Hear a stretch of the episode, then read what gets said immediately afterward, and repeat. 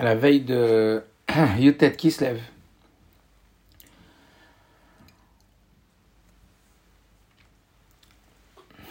Rosh Hashanah de la Chassidoute, le nouvel an, euh, de l'apport de la Chassidoute, un jour lumineux, un jour extrêmement important.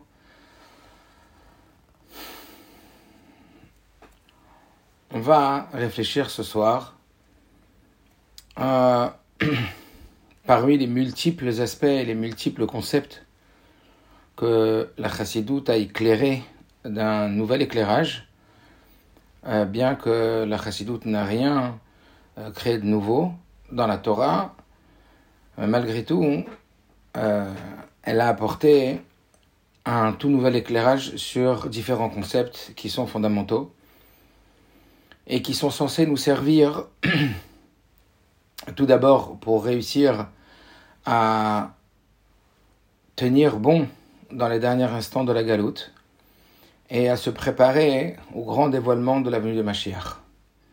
Comme on sait que lorsque le Baal Shem Tov il a rencontré le Mashiach, alors il lui a demandé Matai Katimar, quand est-ce que Mashiach va venir? Et le Mashiach lui a répondu Keshe Afutsu Mayonotecha Quand tes sources seront répandues à l'extérieur, et il y a beaucoup à dire là-dessus, mais ça ne va pas être le sujet de ce soir.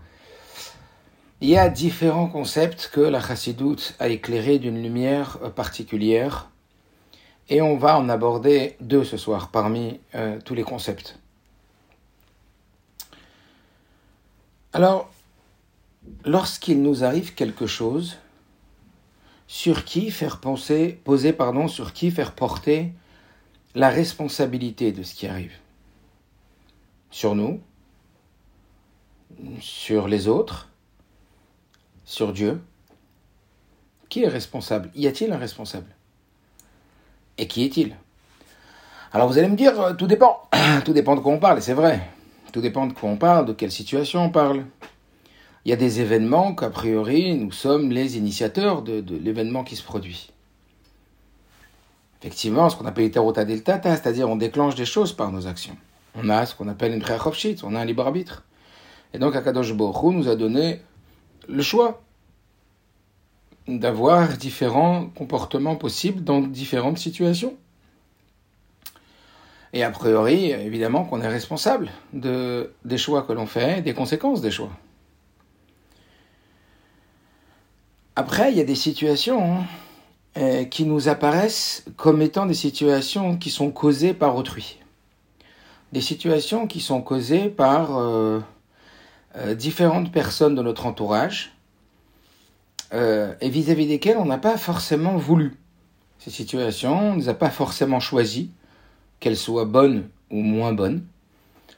Et donc on aurait tendance naturellement à se dire eh bien, que la responsabilité de la situation, de l'événement que l'on vit, eh bien, euh, est en réalité dû au choix de l'autre, à la liberté du choix que l'autre il a eu de réagir vis-à-vis de moi ou de réagir vis-à-vis d'une situation donnée. Et puis, il y a des situations où eh ben, on a l'impression que ni nous euh, n'avons été initiateurs de cette situation, et ni qui que ce soit il y a plein de choses. Une personne qui, qui est en bonne santé pour dire que des bonnes choses, une personne qui se retrouve euh, devant une opportunité, que cette opportunité, on sent que ça n'a pas été voulu par quelqu'un de particulier. Alors celle-là, on n'a pas, de mal à l'attribuer à Kadosh C'est-à-dire qu'il y a un maître tout-puissant, régisseur de l'univers, régisseur du monde, euh, qui serait peut-être et certainement donc à l'initiative de ce qui nous arrive. En tout cas, eh bien, la coïncidence ou euh, un hasard n'existe pas. Euh, comme on dit, Mikré en hébreu, ce sont les lettres qui composent le mot Rakme Hashem. Tout vient de Dieu. Alors, jusqu'à là, il n'y a pas de problème. Donc, cela signifierait qu'on dissocierait donc les événements en trois groupes. Ceux que nous avons provoqués et qui sont donc sous le gîte de notre responsabilité. Ceux qui auraient été provoqués par autrui, qui seraient de leur responsabilité, et ceux qui auraient été provoqués par Akadosh Baruch Et dans ce cas-là, c'est Dieu qui aurait donc euh, choisi pour nous euh, qui nous arrive telle et telle situation, comme on le dit le matin dans les brachot, Amerin, Mitzade Gaver, Dieu y dirige nos pas. Alors en fait, c'est pas tout à fait exact. C'est pas tout à fait exact euh, parce qu'effectivement, parmi les concepts phares que la chassidoute va développer, elle va parler de ce qu'on appelle la Ashgacha Pratit, la providence divine. Et en initiateur, le Baal Shem Tov va nous expliquer le concept de la Ashgacha Pratit de façon extrêmement poussée, de façon extrêmement euh, puissante.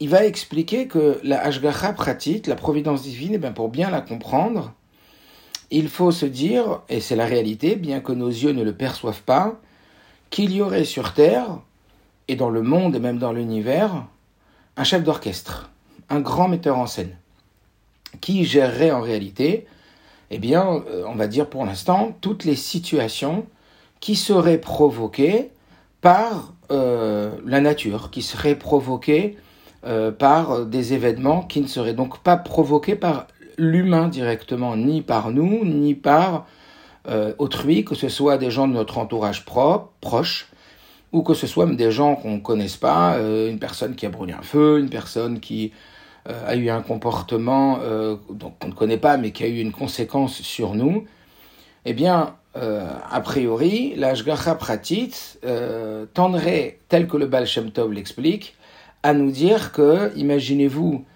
et je sais qu'on en a déjà parlé plusieurs fois de ce concept, euh, eh bien, la Ashgacha Pratit, tel que le Baal Shem et que la Chassidut nous le décrit, eh bien, nous placerait, pardon, euh, on va dire, comme euh, dans une bulle où tout ce qui s'y passerait serait géré par un grand metteur en scène. Ça veut dire que, eh bien, il y aurait quelqu'un à l'initiative. Alors, essayons déjà de l'imaginer physique alors qu'il ne l'est pas, mais Rabbi Yochanan dit eh bien, elle vaille déjà que vous considériez Dieu comme euh, au moins un être de chair et de sang, c'est-à-dire qu'il existe vraiment, il est présent vraiment et il a un impact véritable sur nous. Alors, ce Dieu aurait évidemment, euh, est notre créateur, et il aurait bien évidemment euh, un seul et unique objectif, même s'il n'est pas toujours perceptible de façon directe, que de nous faire du bien et de nous amener à des choses qui nous sont bénéfiques, même si elles ne sont pas forcément euh, immédiatement perceptibles comme étant bénéfiques. Mais c'est pas sur ça qu'on va s'arrêter.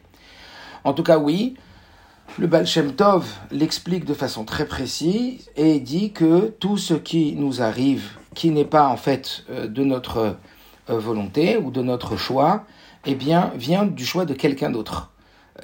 C'est le choix d'Akadosh Baruch Et le rabbi nous dit que puisque la chassidoute n'est pas là pour innover euh, un nouveau concept qui n'était pas existant auparavant, mais il est là beaucoup plus pour lui amener une nouvelle lumière, comme on sait que lorsqu'on amène une lumière dans un endroit qui est obscur, dans une pièce, eh bien la lumière va faire l'éclairage sur l'existant et ne va rien créer de nouveau. Euh, s'il y a une table remplie de nourriture euh, dans cette pièce et que la lumière est éteinte, eh bien, euh, on ne voit pas cette nourriture et donc on ne pourrait pas en profiter. Mais lorsqu'on allume la lumière, eh bien, on ne rajoute en rien quoi que ce soit à la nourriture ou à ce qu'il y a dans la pièce. Mais par contre, maintenant qu'on la voit, on va dire qu'on peut véritablement manger, on peut en profiter, on peut l'utiliser. Donc ça serait un petit peu ça le concept de la chassidoute, c'est d'amener un nouvel éclairage sur l'existant. Et de ce fait, le rabbi nous dit que tout ce que la chassidoute avance, eh bien, on peut le trouver dans les textes qui précèdent le dévoilement de la chassidoute, donc le dévoilement de la Torah profonde. Et cela, le rabbi nous amène dans la Gemara Choulin, euh, au travers le passou qui nous dit Mishpatecha Tehom Rabba dans les Teilim. Euh, Mishpatecha Tehom Rabba qui veut dire que tes jugements vont jusqu'aux abîmes profondes. Et sur ce verset, Mishpatecha Tehom Rabba, Rabbi Yochanan nous dit dans la Gemara Choulin que lorsque un chalach, un oiseau qui s'appelle le cormoran, eh bien plonge son bec dans l'eau pour euh, se nourrir et manger un poisson, eh bien ce n'est pas n'importe lequel des poissons qu'il va manger, mais c'est celui qui a été décidé par le maître d'univers, le créateur tout-puissant, Dieu, qui a décidé de quel poisson exactement il allait manger, c'est-à-dire jusqu'à là, jusqu'à même dans les abîmes profondes, pour nous dire que si déjà eh bien, dans les abîmes profondes et dans les mers, eh bien, même cet oiseau est, euh, on va dire, téléguidé et dirigé vers ce poisson et pas un autre, et c'est lui qui a été décidé qu'il doit manger, et c'est ce que donc la Gemara nous dit au nom de Rabbi Hanan, eh bien, euh, outre le fait que donc ça va être le support pour nous amener à révéler ou à comprendre ce que le Baal Shem Tov a révélé, qu'en vérité tout est la providence divine, tout est dirigé par Akadosh Baruch eh bien on peut s'imaginer que si cela est vrai pour des poissons et pour des oiseaux, euh, à plus forte raison pour des humains, et à plus forte raison pour des juifs qui sont, eux, euh, on va dire, non plus l'instrument et le moyen d'arriver à l'objectif final de la création divine, mais faisant partie de l'objectif lui-même. Les Bnei Israël font partie de l'objectif. Donc on peut imaginer qu'un un, les Avdil, mais un grand producteur, un metteur en scène de, films, qui donc euh, distribuerait des rôles et distribuerait donc euh, et qui mettrait en scène toutes les, les, les scènes qui se passent dans, dans, ce film, eh bien de la même façon, euh, les eh bien, il y aurait donc euh, cette euh, distribution de situations et euh, volonté divine qui s'habillerait au travers la nature de tout ce qui va s'y passer.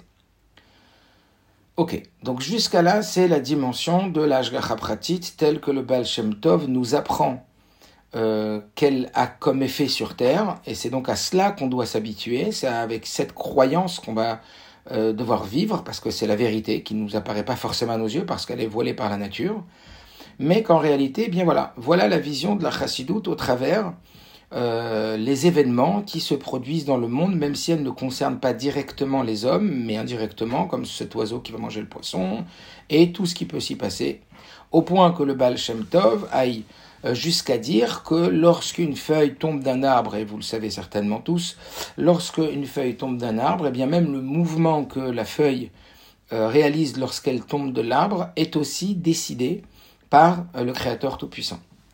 Mais sur quoi on va s'arrêter et sur ce qui est quelque chose qui est, on va dire,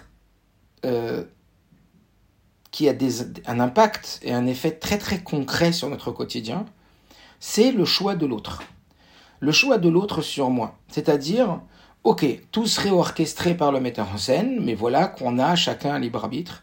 Et donc, il y a forcément des effets de libre arbitre euh, qui se produisent puisque j'ai quand même le choix de décider. Donc il y aurait les décisions divines des événements qui m'arrivent et puis il y aurait le choix que moi j'ai de décider au travers mon libre arbitre de ce qui va m'arriver. Euh, mais la question euh, qu'on va aborder ce soir plus précisément, c'est euh, dans quelle mesure le libre arbitre de l'autre a un effet sur moi? Puisque l'autre a son libre arbitre et que moi j'ai mon libre arbitre, est-ce que je dois tenir l'autre comme responsable de ce qui m'arrive parce qu'il a un libre arbitre? Donc, ayant un libre arbitre, eh bien, il peut devenir responsable. N'oubliez pas la, première question qu'on s'est posée ce soir. Euh, c'est sur qui faire poser la responsabilité de ce qui nous arrive. Euh, en ce qui nous concerne, c'est nous-mêmes. En ce qui concerne euh, des situations qui n'engagent ni nous-mêmes ni autrui, eh bien, la nature, en vérité, c'est Akadosh Borou. Des événements qui arrivent, elles sont directement provenant de Dieu. Et dans ce cas-là, on sait que Dieu ne fait que du bien. Donc, même si on ne perçoit pas et on ne voit pas directement le bien, eh ben, le bien, en réalité, euh, il est évident puisque il vient, euh, tout vient de Dieu et que Dieu n'est que bien. Donc, même si on ne le voit pas, alors on va devoir s'œuvrer à la tâche de comprendre que derrière cette situation, il y a du bien. Mais ce qui va être plus difficile, c'est lorsque ça engage autrui, ça engage son épouse, ça engage son épouse, ça engage ses enfants, ça engage euh, ben, une personne qu'on va croiser dans la rue. Euh, jusqu'à où le libre arbitre de cette personne peut-elle avoir une incidence sur ce qui nous arrive? Est-ce qu'on va dire que, ben, de par le fait qu'elle a un libre arbitre, elle peut nous causer euh, un préjudice qui a été décidé par lui, ou alors nous causer du bien qui a été causé par lui, ou bien non? On va dire qu'en réalité, euh, son libre arbitre euh, se limiterait à, lui-même et pas à nous. Ça serait un peu compliqué, surtout que venez, on essaye de rentrer dans le monde réel, dans le quotidien. C'est notre pain quotidien, c'est ce qui nous arrive au quotidien. On se retrouve au travail, on se retrouve, euh, je sais pas, pour ceux qui sont à l'école, à l'école, pour ceux qui sont en situation de familiale avec sa femme, ses enfants, etc. Et évidemment que tout ce qu'on voit comme réaction dans notre entourage, euh, on va pas l'attribuer à Kadosh Borou, en tout cas pas facilement. On va se dire c'est évident que bah, l'autre il a libre arbitre, c'est quand même lui qui a choisi de me faire ça et ça. C'est quand même lui donc qui est responsable. Donc on peut pas dire que c'est la responsabilité de Dieu. Et ça, ça engage des conséquences énormes. Ça engage des conséquences où on va lui en vouloir, où on va se mettre en colère, où on va euh, risquer de, de, se dire euh, maintenant je lui en veux, on va avoir donc euh, de l'animosité vis-à-vis de lui. Et, et, tout ça uniquement parce que ben, on a décidé dans notre tête, ou on l'a pas décidé, mais de façon tacite, ça s'est installé, eh bien que tout ce que cette personne fait, elle le fait de par son propre libre arbitre. Et c'est vrai qu'elle a un libre arbitre. C'est vrai qu'elle a un libre arbitre. Et donc, si elle a un libre arbitre, forcément, eh bien, les libre arbitre la concernent à elle, et puisque ce qu'elle fait a des effets et des répercussions directes et indirectes sur les autres, eh bien, son libre arbitre a un effet sur moi. Donc, je peux la porter responsable de ce qui m'arrive. Alors, on pourrait donner je ne sais combien d'exemples. Un enfant qui se fâche avec son papa, euh, ou un papa, enfin je sais pas, ou voilà, parce que je parle de moi maintenant. Imaginez-vous dans je ne sais combien de situations qui vous arrivent, quelqu'un vous bouscule dans la rue, ou il se passe quelque chose de positif, mais mais qui vient de l'extérieur, euh, une bonne rencontre, quelqu'un qui vous donnerait un bon plan pour réussir quelque chose. Eh bien, que ce soit le bien ou le contraire, eh bien, on attribuerait de façon spontanée ce qui nous arrive à l'autre. Vient alors notre paracha, la paracha de cette semaine. Et elle nous parle, euh, comme vous le savez, de euh, de Yaakov et de Yosef et de la vente de Yosef et des conséquences de la vente de Yosef. Yosef va se faire vendre par ses frères euh, de par la jalousie et l'animosité qui s'est produit parce que Yosef se voulait être celui qui allait devenir le Bechor, ou en tout cas même s'il allait Reuven rester Bechor, premier-né, mais en tout cas il allait prendre l'avantage, tous ses frères ils allaient être à son service, et donc ça a éveillé une sorte de jalousie, d'autant plus que Yaakov avait euh, une attirance particulière pour Yosef, et donc je ne vais pas vous raconter l'histoire de la paracha, vous la connaissez certainement, mais en tout état de cause, au travers l'histoire de Yosef avec ses frères, eh bien, on se rend compte de quelque chose dans la Torah d'assez exceptionnel et d'assez incroyable. Euh, ce qui va se passer, c'est qu'après que Yosef ait été donc euh, jeté dans le puits, puis vendu par ses frères, il va se retrouver en Égypte, il va se retrouver dans des situations, donc on va pas décrire maintenant, mais très très difficiles. Et puis à la fin, il va devenir le prince d'Égypte. Et à cet effet, qu'est-ce qui va se produire? Quelque chose d'assez, encore une fois, comme je vous l'ai dit, assez incroyable c'est qu'il va dire clairement à ses frères, alors euh, je vous cite maintenant le verset, dans la parachat de la semaine prochaine,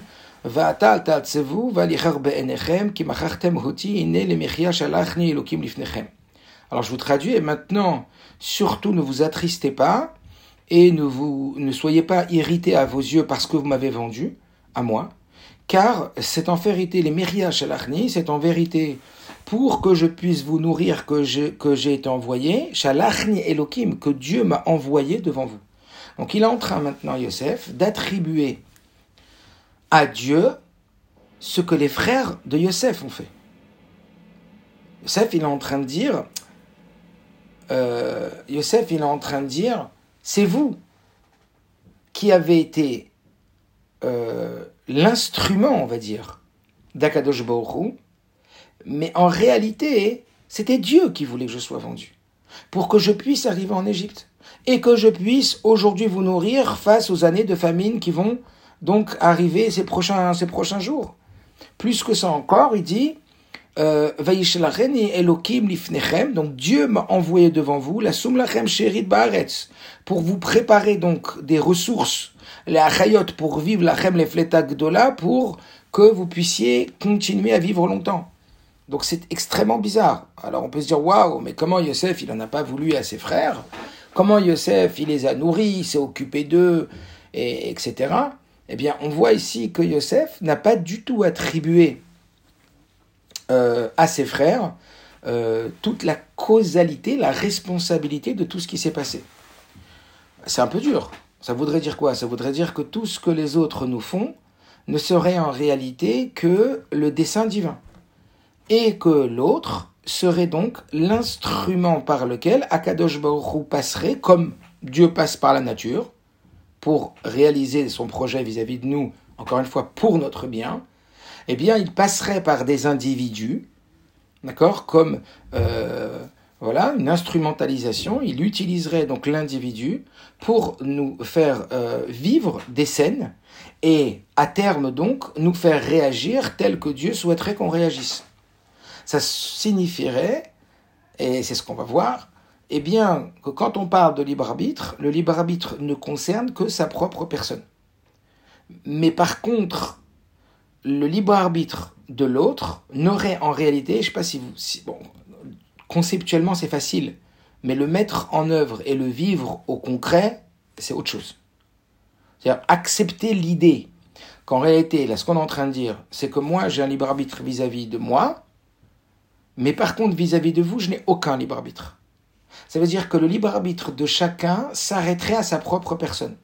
Et tout ce que je pourrais causer à autrui ne serait en réalité, même si moi je pense que je suis la source de ce qui vous arrive, si par exemple, je sais pas, j'aurais un comportement euh, peu importe, euh, euh, particulier vis-à-vis de vous, vous diriez, eh bien, ça vient de Yosef. Non, non, ça vient pas de Yosef. Yosef n'a été que l'intermédiaire, mais l'intermédiaire au point d'être comme instrumentalisé, comme si j'étais dirigé par Dieu pour, pour réaliser ce projet sur vous. Et c'est exactement comme ça que la chassidoute, elle va nous demander de voir autrui. C'est exactement sur ce principe que l'Admour Azaken dans le Tanya, qu'on va donc demain euh, recommencer à nouveau, et pour ceux qui n'ont, pas étudié Tanya, alors euh, je vous recommande évidemment, et pour ceux aussi qui l'ont étudié, de reprendre de façon très sérieuse, d'approfondir, etc., parce que c'est vraiment ce qu'on appelle la Torah Shebirtav de, de la Chassidoute. C'est véritablement l'œuvre fondamentale qui nous permet de, non seulement de tenir et de se préparer, de tenir dans la galoute et de se préparer à la Géoula avec cette lumière du Tanya eh bien, l'Admourazaken va nous ramener l'histoire de David Ameller en nous expliquant eh bien, qu'un jour, Shemi a voulu la maudit, et il a dit ne le, ne le touchez pas, car euh, s'il m'a maudit, c'est que c'était venant d'un décret divin. Ça vient d'Akadosh Baruch Et c'est comme ça que le Baal Shem Tov et que tous les rabbis et que notre rabbi nous expliquent la vérité. C'est assez troublant, je sais, mais c'est la vérité. C'est-à-dire, je reprends, la vérité, c'est que lorsque une personne va avoir un certain comportement vis-à-vis de vous, eh bien ce comportement, il l'a effectivement choisi parce qu'il est babite. Mais il a choisi uniquement de prendre ce rôle vis-à-vis de lui, mais vis-à-vis de nous, la situation qu'il va engendrer devait de toute façon se produire. Et c'est exactement ce que Yosef dit. Lorsque, et c'est ce qu'il vit. Lorsqu'il va se faire vendre par ses frères, dans un puits, vendre par ses frères, et qu'il va connaître ensuite euh, la, la Gdoula, il va dire à ses frères, voilà, je vous dis, je sais que c'est Dieu qui m'a envoyé, et derrière vous, il y avait le dessein divin. C'est ce que David Ameller va dire. David Ameller va dire, je sais que derrière la réaction de toute personne autour de moi, eh bien, il n'y a que la volonté de Dieu. D'où l'explication du Tanya dans ce Pérec de Geret Kodesh qui dit eh bien, que Kol Koes, tout celui qui en viendrait à se mettre en colère vis-à-vis de qui que ce soit, eh bien, serait une forme d'idolâtrie, une forme de Avodazara, de travail étranger. Ça veut dire quoi? Ça veut dire, cette idée d'Avodazara ici, ça signifierait de donner un pouvoir d'être euh, législateur et pas exécutant, c'est-à-dire de décider de ce qui se passe, donner ce pouvoir à quelqu'un. Mais quand on donne le pouvoir à une personne de ce qui se passe, parce qu'elle a son libre arbitre, alors quelque part on substitue la situation à Dieu. Ça veut dire que c'est plus Dieu qui est euh, celui qui a voulu que ça nous arrive, mais c'est l'autre. Et comme c'est l'autre qui a voulu que ça nous arrive, alors on le porte comme responsable. Et, et en même temps, on substitue donc sa responsabilité enfin, on, donne cette responsabilité à ce juif et on dit Dieu il est pour rien, c'est lui qui a voulu ça. Et à cela, la tout elle vient répondre surtout pas, détrompe-toi. La responsabilité de ce qui t'arrive ne dépend que ou de Dieu ou de toi. Parce que oui, tu as un libre arbitre. Et oui, tes actes ont des répercussions. Mais à part tes actes à toi, tout ce qui t'arrive de l'extérieur ne provient que de Dieu. C'est-à-dire que par cette conscience et par ce travail d'intériorisation cérébrale et émotionnelle, ça veut dire d'abord le comprendre, l'intégrer, puis le vivre émotionnellement et comportementalement, eh bien c'est comme ça qu'on va redonner à Dieu quelque part, on va révéler plutôt que redonner, parce qu'il les a toujours, mais on va révéler à l'intérieur de nous le véritable pouvoir divin. Et si on en arrivait à dire que telle ou telle personne aurait un pouvoir de décision par son libre arbitre indépendamment de Dieu, ben on substituerait des pouvoirs à Dieu. Donc dans ces cas-là, on dirait que Dieu, je le dis souvent, ben Dieu est le plus puissant, mais il n'est pas le tout puissant. Mais si on arrive et si on, intériorise ce concept de la chassidou, donc un, un, de ces très forts concepts qui va nous amener à vivre en od milvado, en vérité tout y vient d'Akadosh Baruch que Dieu c'est pas le plus puissant, mais c'est le tout puissant. Alors on arrêterait alors, encore une fois, de façon fine, de faire Avodazara. Ça veut dire de se dire qu'il y a une force, un pouvoir étranger au pouvoir divin. Ah mais non, c'est pas un pouvoir étranger puisqu'il y a libre arbitre. Alors non, on nous dit que celui qui va être celui qui va engendrer la situation, oui, il a libre arbitre de choisir son rôle. Mais à la nizak gvar nixar. Mais sur celui qui va subir la situation, cela a déjà été décidé par Akadosh Baruch et donc, si vous voulez, ça épure le monde de façon à ce qu'il n'y a plus que Dieu et toi. C'est tout. Maintenant, tout ce, que, tout ce qui se passe par rapport aux autres, c'est des mises en scène de Dieu.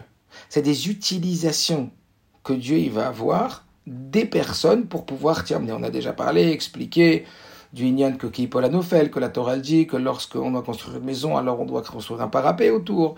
Et ce parapet, il est fait pour ne pas que, bah, au-dessus d'un mètre, une personne pourrait tomber et mourir. Et la Torah dit Kipolanofel, car tomberait le tombeur. Et, et sur ça, Rachid dit pourquoi on l'appelle le tombeur alors qu'il n'est pas encore tombé. Et on a dit Gvar Nixar, Rachid dit Gvar Nixar que c'est déjà décrété qu'il doit tomber, mais ne sois pas toi celui qui va le faire tomber parce que eh bien, Megal Gelim Zakai, ça veut dire que Dieu va choisir celui qui fait du bien pour ses bonnes missions et le contraire aussi.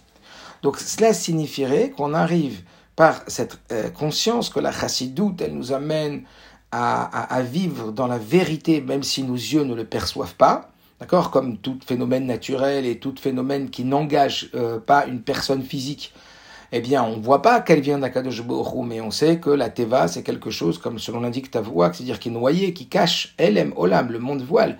Mais nous, on a conscience que ça vient d'Akadosh Borou, quand il y a personne qui, qui est à l'initiative. Mais par contre, quand il y a quelqu'un, on serait tenté, eh bien, justement, de lui en vouloir. Et ça pourrait être une source de sinatrinam. Ça pourrait être une source qui est ultra dommageable dans le deuxième point qu'on va voir, sur lequel la chassidoute a énormément euh, travailler, développer, euh, une lumière nouvelle, c'est Avat Israël, l'amour du prochain. L'importance, la puissance euh, essentielle et centrale, comme on le sait tous, de Avat Israël. Quand on ne vit pas avec cette dimension-là, quand on ne vit pas avec cette dimension de l'Ashgacha Pratit, eh bien, il va y avoir directement des répercussions très lourdes sur Abat Israël. Parce qu'on va beaucoup en vouloir aux gens. On va s'acharner sur les gens, on va les rendre responsables de notre mal-être, on va les rendre responsables des problèmes qui y a à l'intérieur de nous, on va les rendre responsables de ce qu'ils ont fait. Alors quoi, on va les déresponsabiliser? Non. Leur responsabilité existe, mais leur responsabilité, comprenez bien, est propre à eux-mêmes. Eux-mêmes, ils vont être jugés par Akadosh Borou, évalués, etc., par rapport à ce qu'ils ont fait ou pas. Mais par rapport à ce qu'ils ont fait sur nous, ça veut dire le fait que cette personne-là a pu faire telle et telle chose sur moi, bonne ou moins bonne, eh bien en réalité, à moi, par l'étude de la chassidoute et, et, donc cette euh, compréhension, puis cette euh, émotion qui va naître de cette compréhension, puisque comme on l'a dit hier dans le Yom Yom, le but du cerveau, c'est de dominer ses émotions. Et donc, par ces multiples pensées et cette étude profonde, on va en arriver à convaincre son cœur, convaincre son émotion, convaincre son Abamit. Qu'en vérité, t'as pas de quoi lui en vouloir. À tel point, et je sais que je l'ai déjà expliqué à multiples reprises, mais c'est jamais trop, euh, le Rabbi Rachab dit clairement que quand on, est, on est furieux contre une personne qui nous a mis une claque, c'est aussi stupide que d'en vouloir au parterre quand on tombe sur lui. Quand on en veut à une personne qui nous a mis une claque, c'est aussi stupide de l'en vouloir que si on en voulait au parterre quand on tombe sur lui. Tant en réalité, la cause essentielle de ce qui nous arrive n'est uniquement, non pas dû au libre arbitre de la personne en face, mais à Akadosh Hu. Maintenant, lui, il a son libre arbitre, mais son libre arbitre ne fait que le concerner à lui, pour qu'ensuite, vis-à-vis de l'autre, il soit choisi comme, entre guillemets, l'acteur qui va recevoir un scénario, d'accord, bon ou moins bon. Et de cela, alors, Yosef, il va nous apprendre une leçon extraordinaire. Donc, évidemment, que tout événement qui se passe dans la semaine est lié avec la paracha de la semaine, comme le rabbi le dit. Donc, de cette paracha de Vayeshev, parmi tous les enseignements, euh, c'est assez incroyable de voir tout ce qui va se passer avec Yosef. Et qu'au-delà de tout ça, Yosef, il va rester dans cette dynamique positive sur ses frères. Mais comment il y arrive? Comment il va y arriver? Il va y arriver parce qu'il ne perd pas à l'esprit que en réalité, qui que ce soit n'a aucun libre arbitre vis-à-vis de lui, y compris ses frères. Et donc, il va dire à terme, eh, c'est Dieu qui m'a envoyé. Et il m'a envoyé pas seulement pour, maintenant qu'il m'a envoyé, alors, je vous ferai pas de mal parce que c'est Dieu qui m'a envoyé, mais en plus, il m'a envoyé pour votre bien. Il m'a envoyé pour vous nourrir. Et de là, dans une euh, fameuse sira dans l'écouté Sirot Raf, Parashat Vayeshev, donc dans une étude du Rabbi, Rabbi va expliquer en réalité eh bien, euh, je vous laisse découvrir la sira, mais qui est extraordinaire, que tout ce qui s'est passé pour Yosef dans les moindres détails, la vente des frères, le fait que Reuven était absent au moment de la vente et que ensuite Yosef il va se retrouver donc dans les situations dans lesquelles il s'est retrouvé et que le fait qu'après euh, il va ne pas en vouloir à ses frères, en tout cas, tout a un sens. Et le rabbi dans cette sira explique d'une façon ultra précise, je ne vais pas vous la faire maintenant, mais je vous invite à la faire, c'est de façon ultra précise dans les détails tout ce qui va se passer, pourquoi il fallait que Yosef y descende en Égypte et pourquoi il fallait que la descente en Égypte, elle soit faite par la vente des frères et que Yosef devienne un esclave et pourquoi le fait que, le, que Yosef devienne un esclave, ça allait profiter en définitive à Yosef et aux frères de, et aux, frères de Yosef. Pourquoi est-ce que Reuven devait être absent, mais en réalité il a quiescé quand il est revenu, c'est-à-dire qu'il n'a rien dit quand il a vu que ses frères l'avaient vendu, mais qu'il a quand même soutenu ses frères et qu'il est resté avec ses frères, il ne s'est pas détaché de ses frères chaque euh, le rabbi nous montre très précisément comment chaque étape de cette euh, longue histoire qui en dit beaucoup sur chacun d'entre nous a un sens bien profond qui émane d'une volonté de Dieu, comme le Zohar le dit très très clairement et que le rabbi nous ramène dans, la Sifa. Mais tout ça pour en arriver Pourquoi je vous parle de tout ça? Parce qu'en réalité, euh, dans cette Sifa, le rabbi nous dit à la fin que, eh bien, sachez que Reuven, même si, comme je vous l'ai dit, il était absent au moment de la vente, euh, on voit l'Arbi nous dit que malgré tout, il aurait voulu ne pas vendre son frère. S'il était, s'il était là, ben, il n'aurait pas vendu ses frères. Après, pourquoi il est parti? Alors, il est parti pour faire tchouva. Et le rabbi nous dit, regardez, comment on apprend de là que parce qu'un juif, il s'est occupé de plus faire tchouva lui que parce qu'il avait, euh, il avait déplacé la couche de son père. Et il était parti pour faire tchouva. Mais si, au lieu de penser à lui, à sa tchouva, il s'était occupé des autres juifs, alors il les aurait sauvés. Le rabbi nous dit de là, regardez combien le Havat Israël est puissant. Combien, jusqu'où le Havat Israël, il, peut porter. Euh, c'est quelque chose d'incroyable, le Havat Israël, combien il est puissant. Et il nous dit que ben, s'il était parti, il était resté avec ses frères, et eh ben, il aurait certainement sauvé Yosef. Et puis il nous dit encore plus fort que ça. Il nous dit quand même quand Rouven est revenu et qu'il a vu ce qu'ils ont fait les frères, et eh ben, comme je dis tout à l'heure, il ne s'est pas désolidarisé de ses frères, il est resté avec eux pour euh, aller parler au père, et puis revenir, et puis, et puis continuer dans, dans, son combat avec ses frères. Euh, et de le rabbi nous dire que même si parfois on se retrouve avec des gens euh, qui ont fait des choses qui sont pas bien, eh bien à nous d'aller les aider et de ne pas se désolidariser d'eux. Alors je dis pas se solidariser de leurs actions, mais se solidariser de leur personne. Et le rabbi nous dit dans cette sira de rester vraiment attaché et, les aider à remonter, les aider à trouver des solutions, les aider à rebâtir et ne pas se désengager. N'oubliez pas que le mot Tzibour, c'est les initiales de Tzadik Benoni Veracha, c'est-à-dire le Tzadik, le Benoni juif moyen, et avec le Vav Ribour pour montrer qu'il y a une association euh, inconditionnelle avec le Racha. On est tous ensemble, et donc de nous dire là-bas que tout le monde doit bien penser que le but ultime, le travail d'un juif, c'est d'arriver à euh, ce Israël. Et donc, plus encore, à propos de Yosef, le rabbi finit en disant encore plus pour Yosef. On voit que Yosef, euh, non seulement il s'est pas mis en colère avec ses frères, mais au contraire, il les a soutenus, il les a aidés, et de nous dire que c'est le travail qu'Akadosh Baruch il attend de nous. Ce qu'Akadosh Baruch il attend de nous, c'est qu'on arrive à cette dimension. Mais comment y arriver? Eh bien, y arriver par ce chemin de la conscience de la présence de Dieu au travers même d'autres individus et donc me libérer quelque part de cette idée qu'il est responsable de ce qu'il a fait sur moi. Alors oui, il est responsable de son acte pour lui-même, mais il n'est pas responsable de son acte pour moi. Et le rabbi de nous dire, eh bien, que ça, ça va complètement libérer à l'intérieur de moi une forme de négativité et de, euh, et de, et de, et de colère et de casse vis-à-vis de lui, parce que je sais que ça vient de Akadosh Maintenant, est-ce que ça veut dire de ce que je suis en train de dire qu'il faut se laisser faire quand on nous fait du mal? Pas du tout. Là, on parle après coup. Évidemment que si une personne, elle vient et, qu'elle veut nous faire euh, quelque mal que ce soit, eh bien, on se doit, parce qu'on a libre arbitre, d'agir comme la Torah nous dit, c'est-à-dire de se protéger, de ne pas, ne, pas, ne pas se laisser endommager. Maintenant, on parle après coup. Euh, lorsqu'une situation elle arrive négative et qu'elle est déjà passée, alors se dire qu'en vérité elle venait d'Akadosh et elle venait en vérité, et ça on l'expliquera à un autre moment, mais elle venait en vérité que pour nous donner une opportunité nouvelle d'aller chercher à l'intérieur de nous quelque chose qui va en vérité nous rendre encore meilleurs, puisqu'il n'y a rien de mal qui peut provenir de, Dieu, même si parfois on a la sensation que ça peut être mal. Mais allons voir même du côté positif. Il s'est passé une fois qu'une personne euh, a servi du vin au rabbi et le rabbi l'a remercié. Et cet homme-là, il a dit au rabbi, mais je comprends pas. Euh, comment ça se fait que le rabbi me remercie alors que tout il vient d'Akadosh Baruch C'est pas à moi qui dois remercier, sinon moi je peux croire que je suis quelqu'un qui, qui, est la source. Alors le rabbi dit non, la Gemara dit qu'on remercie celui qui sert le vin du roi. Donc bien sûr qu'on peut remercier celui qui est l'intermédiaire, mais sans oublier à quelque instant que ce soit, qu'il est en vérité l'intermédiaire et que le seul véritable, la seule véritable source, c'est Akadosh Borou. Et comme ça, on va amener la Géoula. Comme ça, on va amener justement cette conscience de l'omniprésence d'Akadosh Borou. Mais plus encore, on va réussir à se donner de nouveaux moyens pour faire Avat Israël. Des nouveaux moyens pour faire Avat Israël. Il y avait un jour le, euh, un, un Rosh Hashiva de Satmar qui est passé devant le rabbi et juste devant lui, il y avait un hippie. C'était juste avant les akafot de euh, je crois, de, de Shmini. La, veille de Shmini Atzeret, au Shana Rabba, c'était. Et ce hippie, donc il était comme habillé comme un hippie. Et, et, le rabbi lui a dit, vous savez que ce soir, il y a les akafot de, de Shmini et ça me ferait très plaisir que vous soyez présent. Et cet homme-là, il lui a dit, écoutez, euh, euh, c'est gentil à vous, mais priori d'autres choses à faire. Le rabbi a dit, franchement, ça me ferait vraiment plaisir qu'on puisse danser ensemble ce soir.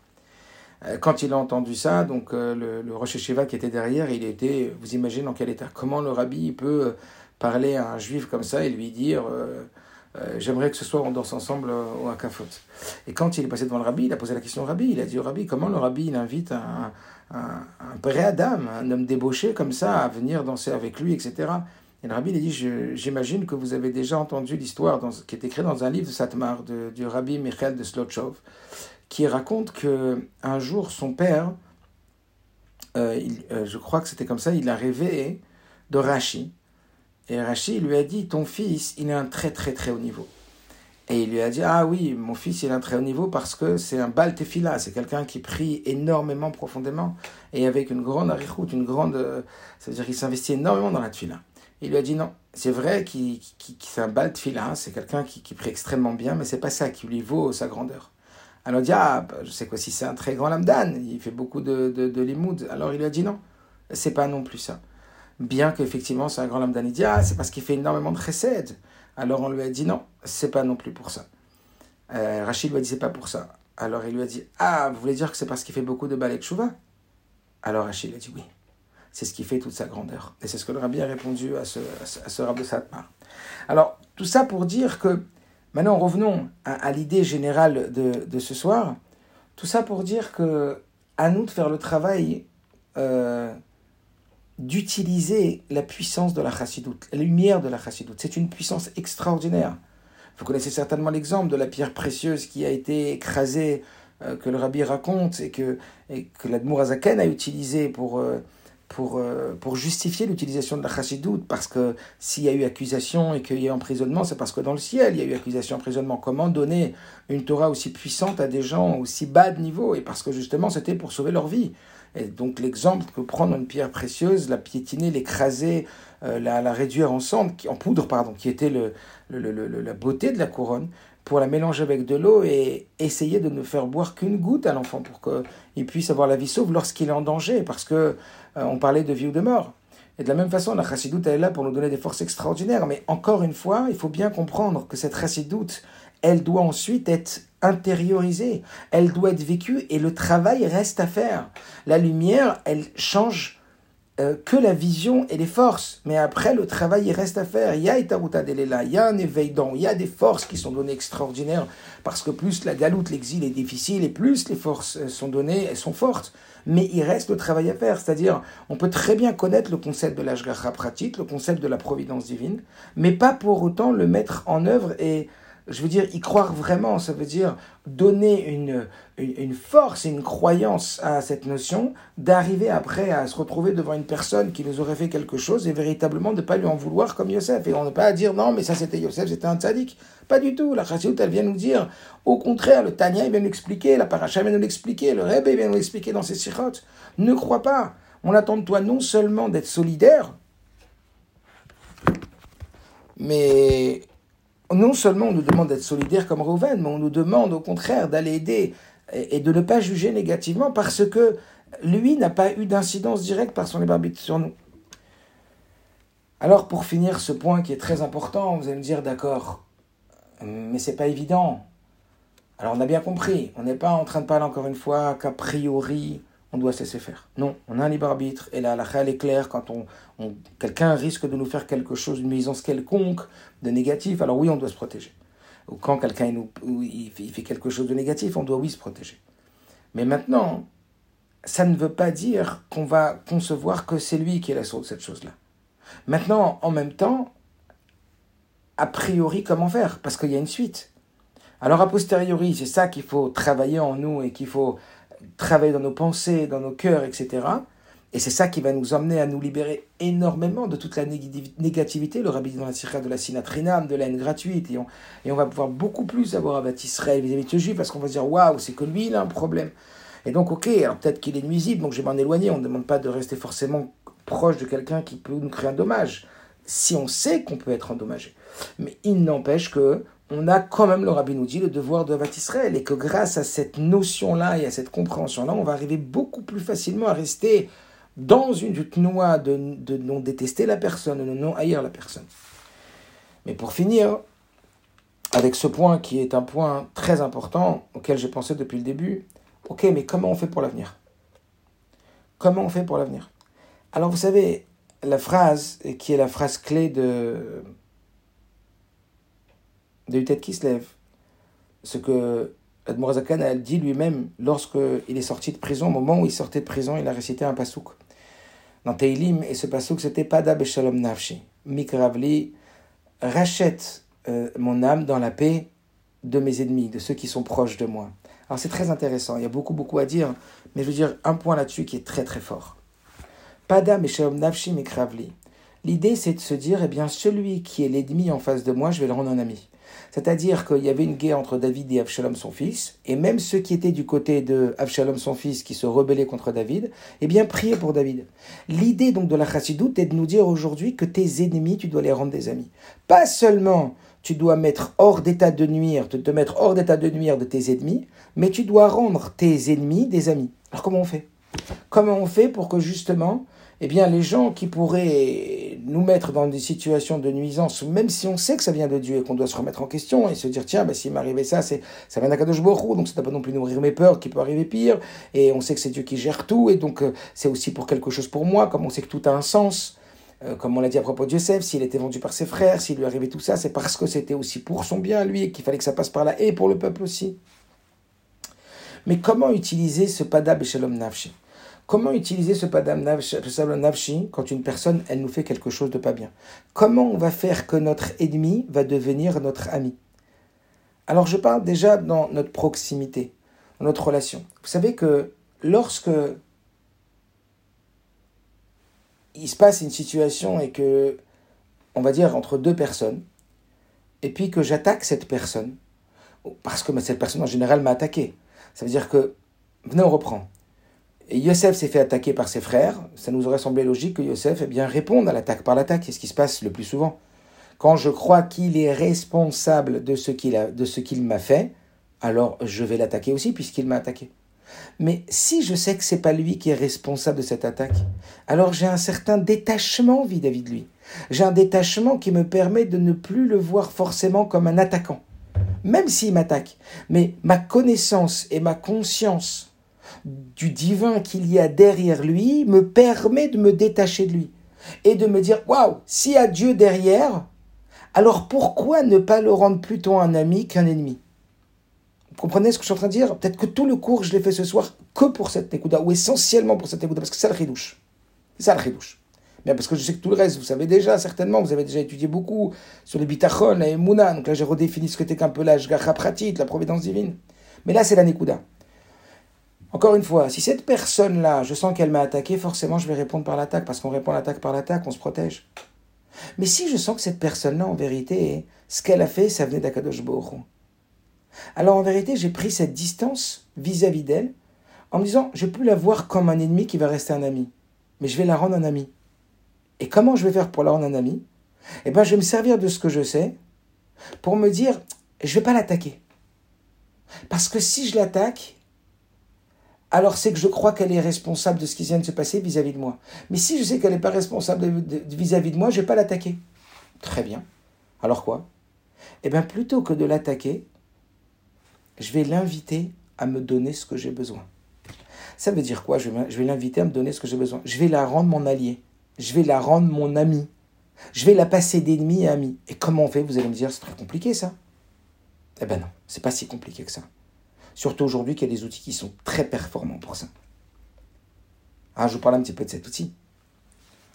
Lorsqu'une personne, elle vous a parlé d'une façon qui vous a atteint, ou elle a eu un comportement vis-à-vis de vous qui vous a fait du mal, alors l'idée, ça serait d'abord eh bien, de lui préciser ce qui vient de se passer, de lui dire, voilà, de, relater les faits euh, le plus purement possible, dire voilà, euh, euh, on était à table et tu m'as dit ce mot-là, ou j'ai entendu ce mot-là, donc relater le fait pour que la personne prenne conscience de ce qui s'est passé, parce que parfois on n'a pas complètement conscience de ce qui s'est passé.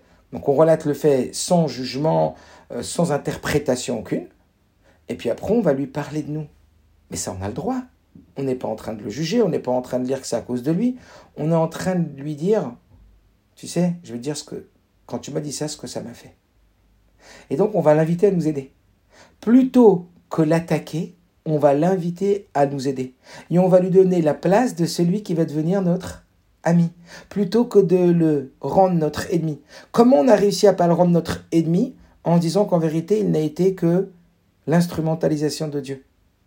Donc après, lui, il a été choisi pour le mauvais rôle parce qu'il a fait des choses négatives avant, mais moi, je suis là pour l'aider, je suis là pour le détruire. Donc qu'est-ce qui va se passer? Plutôt que de le laisser dans la position de l'ennemi, je vais lui donner la position de l'ami. Je vais l'inviter à devenir mon aide, mon avat Israël. Qu'est-ce que je vais faire? Imaginez-vous un cas où euh, je suis avec une personne et devant tout le monde, elle a rigolé et elle s'est moquée de moi et j'ai eu vachement honte. Alors ok, je me dis comme David Ameller que ça vient de Dieu, qu'il faut que je travaille mon humilité ou que je travaille mon amour propre, au contraire, que j'ai plus confiance en moi, que je dépende moins du regard des autres et que mon intérieur prenne plus de place que mon extérieur. Plein de choses à se dire, vous comprenez? Euh, en me disant que voilà, bah, c'est une bonne, une bonne façon de réaffirmer mon estime de moi-même, et que je ne dois pas dépendre, etc. etc.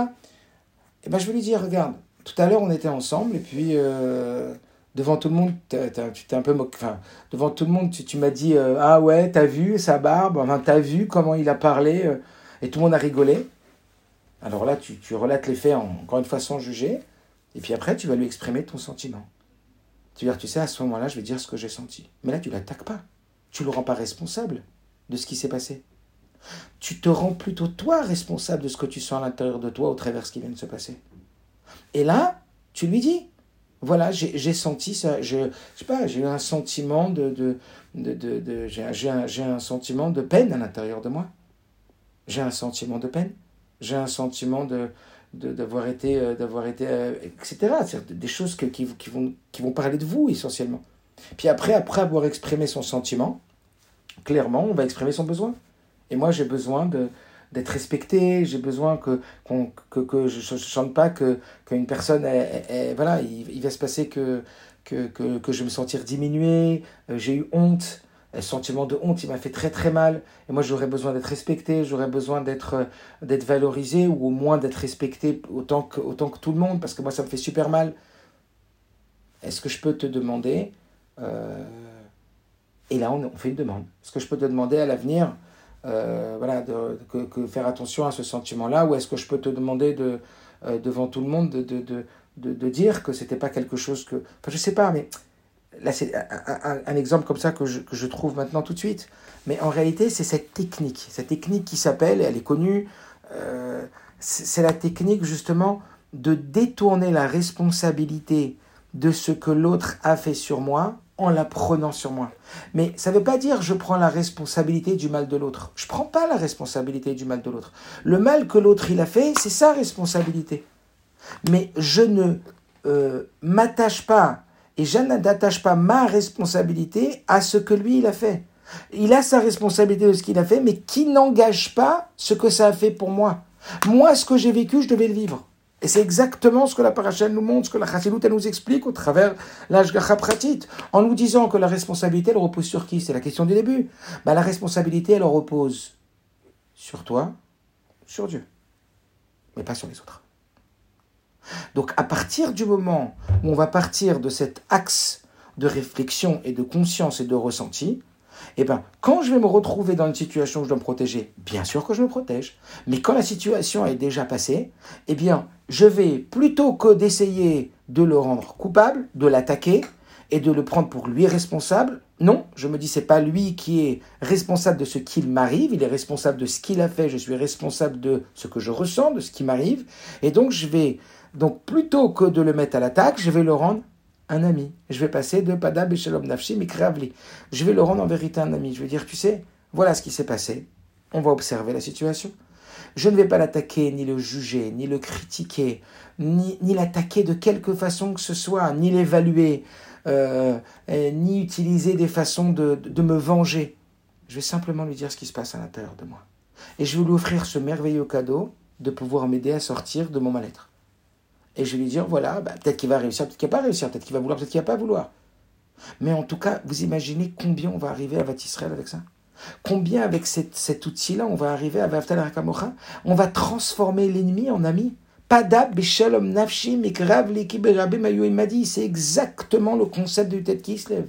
C'est transformer son ennemi en ami. Comprendre que derrière son ami, son ennemi, pardon, quand on sait comment on doit le prendre, eh bien derrière il y a son meilleur ami. Donc quand ça peut être votre conjoint, ça peut être n'importe qui autour de vous, une bonne amie, un bon ami, peu importe qui. Mais vous allez voir que quand vous allez commencer à lui parler cette langue, non plus la langue de la culpabilité, non plus la langue du jugement, non plus la langue de la critique. Pourquoi? Parce que vous savez que ça vient pas de lui. Donc vous allez penser, ah, ça vient pas de lui. Mais pourquoi je ne le rendrai pas un ami? Pourquoi je lui dirais pas qu'est-ce qu'il pourrait faire pour me faire du bien au lieu de lui dire qu'il m'a fait du mal? Au lieu de le rendre responsable de ce mal? Alors je vais observation, sentiment, besoin et demande. Je vais rappeler la situation par de l'observation, je vais lui dire ce qui s'est passé, je vais lui exprimer mon sentiment que j'ai eu, première personne du singulier. Ensuite, je vais lui exprimer mon besoin qui n'était pas nourri à ce moment-là. J'avais un besoin qui n'a pas été nourri, encore une fois un besoin émotionnel bien sûr. Et puis après, je vais faire une demande. Mais là, c'est vachement plus agréable. Mais là, c'est extraordinaire. Mais là, cette personne-là, elle a l'opportunité, vous l'avez sortie de sa prison, vous l'avez sortie du mal qu'elle a fait, vous, lui permettez de faire Avat Israël, vous lui offrez la possibilité de faire un cadeau, et le cadeau, il va être offert à vous. Vous imaginez quelle clé pour le Avat Israël? Alors, cette demande, elle va dépendre de ce que vous avez besoin. Mais ça peut être, ça peut être euh, je sais pas, il faudrait prendre des exemples maintenant et, et, pas beaucoup de temps. Moi, je ne vais pas dépasser l'heure, il est déjà 53. Mais ça veut dire euh, euh, des demandes que vous auriez besoin pour sentir que, que, ben, cette personne, elle tient à vous. Par exemple, je sais pas, une personne, elle, votre conjoint ou une personne, elle vous a dit quelque chose qui vous a vexé. Et alors vous allez lui dire, regarde, quand tu m'as dit ça, eh ben, euh, j'ai eu énormément de peine. Donc on exprime son sentiment. Après, j'ai ben, moi j'avais besoin de sentir que euh, tu fais attention à moi. Et est-ce que je pourrais te demander maintenant de, euh, de, faire, faire attention à moi de telle ou telle façon? Ou, ou est-ce que je pourrais te demander de, de, de, faire des choses qui vont, qui vont me faire du bien, qui vont nourrir mon besoin Me dire que tu tiens à moi, que, me dire que, que, que, que tu n'as pas envie de me faire du mal. Plein de choses. Après, il faudrait rentrer dans le détail. Mais, mais c'est l'idée l'idée de sortir du piège de rendre l'autre coupable de ce qui se passe à l'intérieur de nous. On sort de ça. Tout y vient d'Akadosh Borou, à part notre libre arbitre, que nous on décide, et le reste c'est Akadosh Borou. À partir de là, cette conscience-là et ce travail de se détacher, de vouloir attaquer l'autre, même quand il nous attaque. Parce que c'est pas lui, c'est l'intermédiaire. Hop, on va utiliser ça et on va rentrer dans l'autre système. Le système, je te répète, je t'exprime mon sentiment. Comme on dit je tue, quand on passe de la première à la deuxième personne du singulier, alors on, tue la relation. Je reste dans le jeu, je reste dans ce que je ressens. Je te dis ce que moi j'ai besoin. Je te dis comment tu pourrais me le donner, à moi de réfléchir, prendre la responsabilité. Et là, on va rendre notre pire ennemi notre meilleur ami. Et comme ça, on va enrayer je ne sais combien de conflits. On va enrayer combien de sinatrénam qui va se cumuler. Et au contraire, on va le remplacer par du Avat Israël. On va tout de suite transformer cette sinatrénam en Avat Israël. Alors que Mertz Hachem, si vous voulez, on en reparlera plus en détail parce que c'est une technique, mais déjà que vous sachiez comment ça se, comment ça se construit, et que par cet Avat Israël, comme le rabbi, combien de fois il le dit dans Yutet Kislev, tout le Inyan, comme le Yom Yom de quelques jours, il nous dit qu'il faut aimer un juif qu'on ne connaît pas. Ça veut dire que on sait que le Beth Amikdash il a été détruit par la Sinatrina, mais qui sera reconstruit par la Vatrina, par l'amour gratuit. Donc c'est véritablement le travail à faire. C'est véritablement ce sur quoi il faut investir des forces, il faut investir notre attention. Cette idée de l'Ashgacha pratique, cette idée de, de, de, stratégie, de stratégie et de système qui nous permettent de ne pas rendre coupable, de ne pas s'attaquer à lui, mais au contraire de le rendre de cet ennemi, notre, notre ami et que grâce à ça, merci Hachem, on puisse chacun, Ishleru Zoru, que chacun il entraide et il aide l'autre, pour que merci Hachem, tout le monde aille bien et tout le monde voit le bien chez l'autre et aide l'autre pour que tous ensemble on aille vers la Géoula Petite Vache. Lama, Tokef Mamash.